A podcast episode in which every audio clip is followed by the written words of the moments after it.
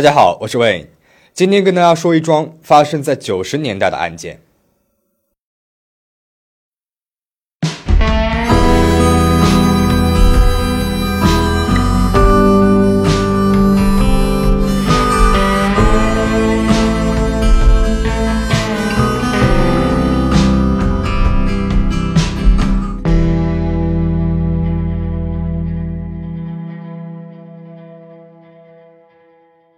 一九八七年一月五号，驻新加坡的韩国大使馆接到了一通不同寻常的电话。打来电话的是当地的美国大使馆，说有一名韩国男子来他们那边寻求帮助。男子说自己差点被朝鲜间谍绑架了，好不容易才逃了出来。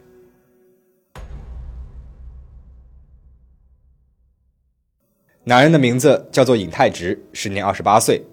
当时朝鲜和韩国的关系呢，正处在非常紧张的一个局势。挟持韩国民众来到朝鲜，更是无比敏感的一个话题了。如果男人说的一切都是事实的话，那这件事情可是一个大问题了，需要马上召开记者会，向国际社会公开通报。然而，尹泰植说，试图绑架他的朝鲜间谍不是别人，正是他的妻子 Susie Kim。接到大使馆的通报之后，韩国政府马上派出了国家安全企划部的要员来到了新加坡。一月八号，尹泰植被带到了更加安全中立的泰国，召开了第一次记者会。第二天，一月九号，他飞回到了韩国。紧紧捂着心脏走出海关的他，好像这才放下心来。机场里面挤满了前来采访取材的媒体记者，所有的人都对朝鲜间谍的存在表现出了极大的好奇和恐惧。尹泰植马上在金浦机场召开了第二次记者会。据他说。六个月之前，他去香港发展光碟事业，为了租房四处探寻，在一位老乡的介绍之下，和原来的房客三十四岁的 Susie Kim 认识了。Susie Kim 原来打算这两天呢要去日本的，但是出国日程突然延期，两个人不得不短期内同住在一片屋檐之下，却没曾想一来一往之间，两人发展出了感情，一个月之内就火速登记了结婚。尹泰只心有余悸地回忆道：“现在想起来。”一定是苏 C Kim 计划好了一切，故意施展美人计，想要诱拐我越北。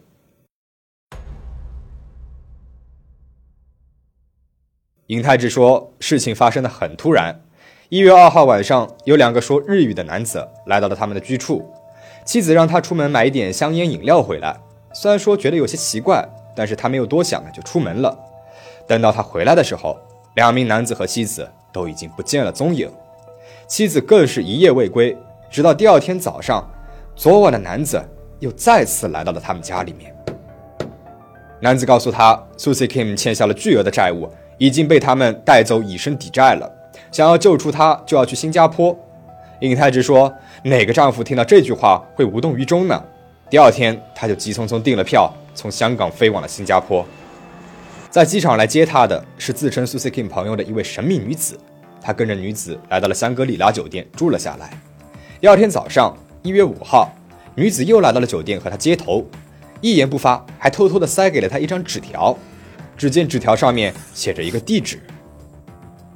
他跟着纸条上的地址来到了目的地。他说：“眼前的这一切让我震惊了，墙上挂着的竟然是朝鲜元首金日成的照片。这里原来是驻新加坡的朝鲜大使馆，而他也终于知道了妻子的真实身份。”一名朝鲜间谍，那天来到他们家的说着日语的那几个男人，应该就是在日朝鲜人联合总会的人。尹太志说，朝鲜情报员告诉他，他的妻子已经到了世界上最好的地方——朝鲜的首都平壤。如果他想找到自己的妻子，就必须跟他们一起去平壤，并且在瑞士转机时召开记者会，称自己是受到了韩国政府的打压才会逃命到朝鲜的。尹太志说，他当时有些害怕和犹豫。朝鲜情报员呢，就立刻威胁他说：“你从妻子那里拿来的事业资金都是朝鲜的钱，反正你回去首尔也是死路一条。”尹泰志说自己这才明白过来，自己已经深深的陷入了这个圈套了。但是出于求生的本能，他趁着看押人员的疏忽，他从朝鲜大使馆一路狂奔出来，上了一辆出租车，就近来到了美国大使馆寻求帮助。这才有了我们开头说的那一幕。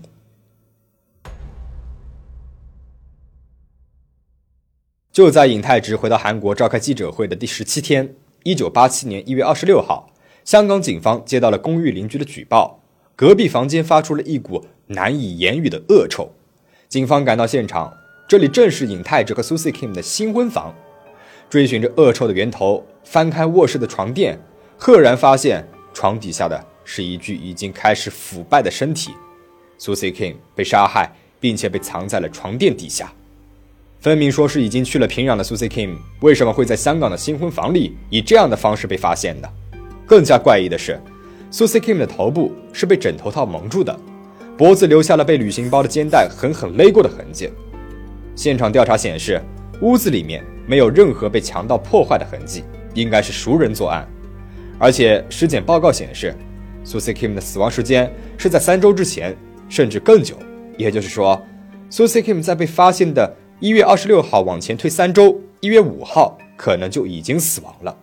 再加上尹太治所说的最后一次见到妻子是在一月二号，那么苏 C Kim 的被害时间一下子就被缩短到了一月二号到一月五号之间。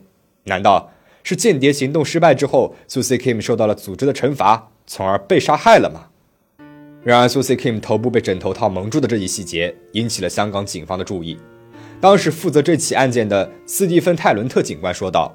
这种情况一般是凶手与被害人关系深厚才会出现的作案手法，而见到苏 C Kim 的最后一个人正是她的丈夫尹泰直。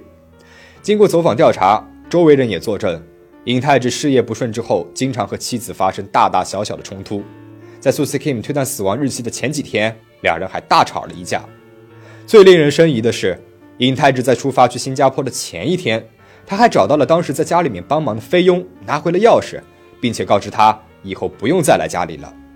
香港警方深感不对，继续对尹泰池深入调查，发现他订的飞往新加坡的机票是单程的头等舱，单程，甚至是金额不菲的头等舱。难道他根本就没有打算再回来香港吗？尹泰直一下子就跃上了最有利嫌疑人的名单。香港警方立即向韩国方面要求将尹泰直反送回香港接受调查，但是。韩国外交部却拒绝了香港警方的要求。当时在韩国，尹泰治被吹捧成了他们所谓的反北英雄，社会各处都在不断的攻击朝鲜，说朝鲜啊是试图强行绑架他国人民、不知羞耻的强盗集团。根据香港警方的调查结果，香港媒体纷纷怀疑苏 C Kim 女间谍一说的真实性，但是在那个互联网还未盛行的年代，消息并没有传到韩国。韩国本土仍然是连日大爆特爆女间谍苏 C Kim 的故事，甚至当时正在上映的韩国电视剧《南十字星》还特别的加入了名字为苏 C Kim 的女间谍角色。十四年间，谁也无从得知事情的真相究竟是什么样的。女间谍苏 C Kim 的故事永远的留在了一九八七年。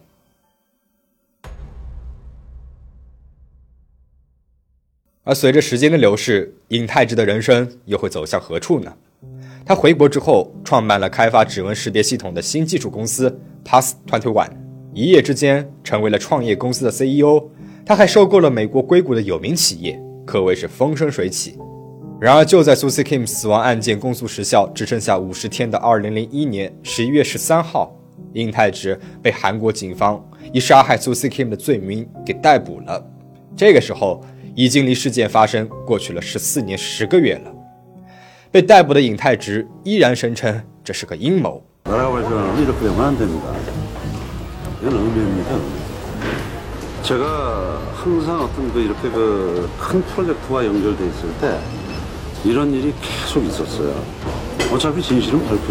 负责调查案件的检方排除万难，从香港警方那里拿到了十四年之前所有的调查报告和证据，在证言和证物面前，尹泰直这才承认了罪名，真相真正揭晓。所谓的女间谍之说，绑架一切的一切都是尹泰直的谎言。一九八七年一月二号，尹泰直因事业不利、资金周转等问题和苏 C.K. 发生了争执。性格暴怒的他，在和妻子的推搡打架当中，将妻子重重的推倒在地，失手将苏 C.K. 杀死了。想要躲避刑罚的他，第一时间拿来了行李包的安全带，勒在了苏 C Kim 的脖子上面。他想要将凶杀现场伪装成自杀。但是屡次操作失败之后，他放弃了这个方案。他开始转动脑筋，打算逃往朝鲜，以避免香港和韩国的法律制裁。他一下新加坡的飞机就赶往了朝鲜大使馆。谁曾想，朝鲜大使馆对尹泰植根本是没有兴趣，认为他毫无价值，断然拒绝了他的要求。无路可退的尹泰植绝望地走出了朝鲜大使馆。突然，一个看似可行的谎言在他的脑袋里面成型了。他决定要给死去的妻子安上朝鲜间谍的名头，来逃避自己的罪名。那么，看到这里，大家可能会心生疑惑了：大使馆的人就没有一点点的疑心吗？他们怎么会完全相信尹泰之所说的故事呢？为什么十四年之间没有人怀疑过间谍说的真实性呢？现在，让我们来看一份当时韩国国家安全企划部的秘密文件，这个里面就埋藏着十四年之间不见天日的真相。一月六号十九点二十分，从首尔传往香港的一份秘密指示，在新加坡和香港分开两次记者会，暴露北朝的间谍绑架事件，动员特派员和外国记者，要让宣传效果达到最大化。第二天，从新加坡发回了给首尔的秘密文件。一月七号十七点。新加坡发往首尔的秘密文件，思来想去，这一切应该都是尹的谎言。他恐怕原本是要计划逃往北方的。事件还存在着很多的疑点，紧急要求全面保留召开记者会的指示。原来，飞往新加坡的国家安全企划部的特派要员，经过对尹泰之的多番审问，确信这一切不过是尹泰之的谎言之后，第一时间向首尔总部上报了。召开记者会谈的决定暂时被保留了下来，但是。不过三个小时之后，事情的走向发生了急剧的变化。凌晨时分，从首尔传来了一份指令，和部长报告了组织决定按原计划召开记者会，宣传北朝鲜间谍的恶行对我们来说有益无害。告诉颖，他的人身安全会由我们来负责，不用担心，就按一开始陈述的内容来说。但是得知消息的要员们一致反对了这个决定，因为谎言一旦被揭穿，只会给国家抹黑。于是，在强烈的反抗之下，预计在新加坡和香港召开的记者会谈全部取消了。但是，国家安全计划部部长并没有停手，在尹泰植飞往首尔之前，国内就已经开始铺天盖地的报道这个事件了。即使尹泰植的谎言早就已经被识破，安全计划部却全然没有打算揭穿他，因为接下来他们还需要尹泰植在记者会上演一出好戏，也就是说。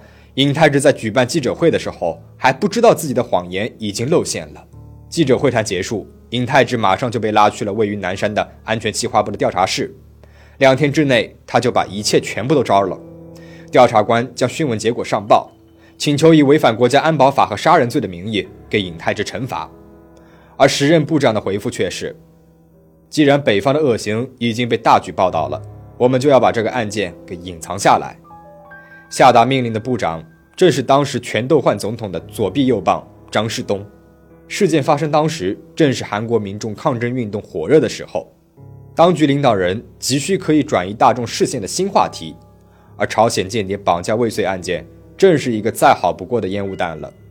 因此，当局下达命令，伪造一切案件的细节，让尹泰植把剧本往死里背，同时以调查的理由接触苏斯 Kim 的家人。给他们灌输洗脑，苏斯 Kim 就是真的间谍。这个行动以香港经常作为早餐的通心粉为名，代号为“通心粉作战”。就此，一介杀人犯被包装成了韩国民众眼里的抗北英雄，被害人苏斯 Kim 成为了千夫所指的女间谍。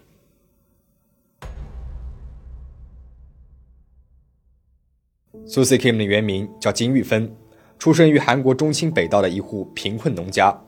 家庭情况太过于艰难了，她读完了小学就辍学了。作为一男六女当中的长女，她看着妹妹们每天挨饿受苦，下定决心一定要早日挣到钱，让妈妈和妹妹们不再受苦。十五岁的玉芬小小年纪就离开了家人，来到了首尔。她做了一名公交车售票员，从凌晨四点工作到晚上十二点，早出晚归，一天却只能赚到五百四十韩元，也就是人民币三元。积攒下来的一点工资，他就马上寄给家里面，补贴妹妹们的生活费和学费。但是屋漏偏逢连夜雨，父亲患上了重病去世了，连家里面的屋子也着火烧毁了。一夕之间，一家八口人失去了可以互相依偎的住处，流落街头。重担一下子就压在了玉芬的身上，只靠公交售票员的微薄工资，远远不够家庭的生计。他开始辗转于工厂、美军酒吧。日本人开的娱乐场所等等，靠接客来维持全家的生活。不久之后，他在工作的时候结识了香港男子，听说香港的工作薪资非常丰厚，便和那个男子结婚移民去了香港，给自己取了一个 Susie Kim 的名字。但是这段婚姻并没有持续多久，他便离婚恢复了单身。之后呢，他便遇到了尹泰植，没有被捧在手心过的玉芬，一下子就陷入了眼前这个年轻男子的甜言蜜语之中。在对他的感激之下，他飞速的结了婚，由此埋下了巨大的祸端，让他在还如花似玉的年纪里面便失去了生命。直到丧命之前，他也一直不停的将自己辛苦赚来的钱补贴给家里面用。躺在冰冷冷床垫下的玉芬不会知道，在被残忍的杀害之后，这个他曾经深深信赖的男人，为了洗脱自己的罪名，还给他冠上了莫须有的女间谍的罪名，连家人也被打成了赤色分子。遭受了各种的折磨，在那个年代，被冠上赤色分子罪名的家人们该遭受多么大的身体和精神上的折磨呢？政府明明知道金玉芬不是女间谍，却依然对家人进行残酷的调查和审讯，让他们交代是否从朝鲜拿到了资金援助。六十高龄的老母亲也被鞭打虐待，甚至被抢去了衣物，声称这是用朝鲜的间谍资金来购置的。在这样的折磨之下，就连家人们也被洗脑了，开始渐渐怀疑金玉芬是不是真的就是间谍，往家里面寄的生活费也是从朝鲜那里来的。金玉芬的妹妹们当中有三名都因为姐姐间谍的身份被婆家扫地出门，他们的子女不堪学校里面的集体排挤，只能自动退学，无法忍受社会和邻里指责的家人们，日复一日的活在地狱里面。金玉芬的老母亲因为女儿的噩耗患上了失语症，卧床十年之后也去世了。还有三个家人都因为精神疾病而悲惨去世了。但是十四年间，金玉芬的哥哥却没有放弃为妹妹讨回公道。也是在他的不断努力之下，金玉芬的间谍身份才能在时隔十四年之后被平反了。直到二零零一年，金玉芬的家人们也终于能够去到香港，找到金玉芬被埋葬的无名公墓。但是。他早被和其他的遗骨混在了一起，难以分辨。金玉芬的妹妹只能将公墓的土带回了家，撒在了故乡的母亲墓前。法院以杀人罪判处了尹泰直十五年六个月的刑罚，而真正的幕后黑手，主导这场谎言的张世东部长和相关人员，却因为早就过了渎职罪的五年有效公诉期，没有受到任何的刑罚。金玉芬的遗属们对国家和尹泰直提出了要求赔偿损失的民事诉讼。得到了史上最高额的四十二亿韩元的赔偿判决，但是尹泰智的财产早就被挥霍一空了。而将名字改为国家情报局的安全企划部，在二零零三年八月二十一号做出了赔偿，并且向金玉芬及其遗属进行了面向全国民的公开道歉谢罪。而尹泰直早就在二零一七年就出狱，重获了自由。在他接受采访的时候，看不出一丝对故人的愧疚。人觉得自己不过是犯下了一个失误，却被判处了太重的刑罚。这一事件从他为了给自己洗罪，编造一个无比可笑的谎言开始，就渐渐地发酵成了一场面向全世界的惊天大骗局。能够闹得如此之大，少不了当局政府为了谋求私利和权力而抛弃了正义和真相的行为。十四年后，事情的真相可能被复原了，但是金玉芬和他的家人们的生活却再也回不到正轨了。这个从谎言开始的小裂缝，终究是让整个家族遭遇到了无法复原的崩塌和悲剧，也让金玉芬的人生最终以浓重的悲剧而落幕了。那么，对于这起事件，大家有什么想说的？可以在评论区留言一起讨论。最后，请大家保持警惕，保持安全。我们下期再见。